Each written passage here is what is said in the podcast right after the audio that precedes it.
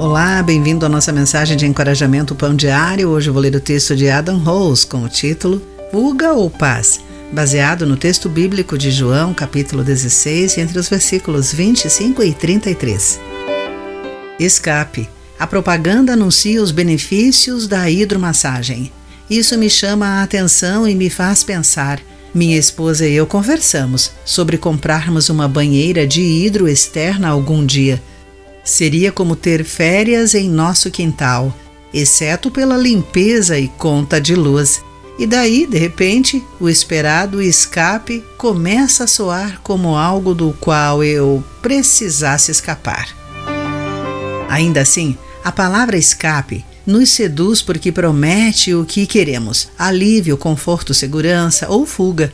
Nossa cultura nos tenta e nos provoca de muitas maneiras.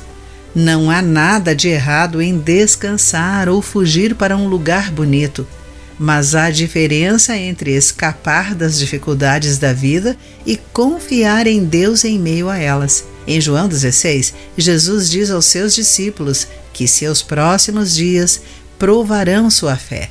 Aqui no mundo vocês terão aflições. No entanto, acrescenta também essa promessa: Mas animem-se, pois eu venci o mundo. Jesus não queria que eles se desesperassem e os convidou a confiar nele para conhecerem o descanso que ele oferece. Eu lhes falei tudo isso para que tenham paz em mim.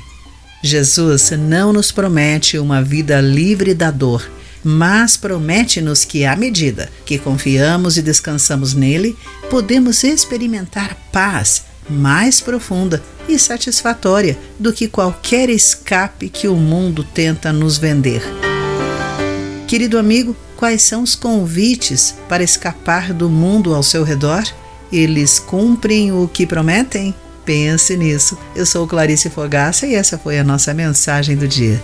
Este programa é uma produção de Ministérios Pão Diário. E a mensagem de encorajamento que você ouviu foi extraída do devocional Pão Diário. Para conhecer mais recursos e falar conosco, acesse o site pãodiario.org.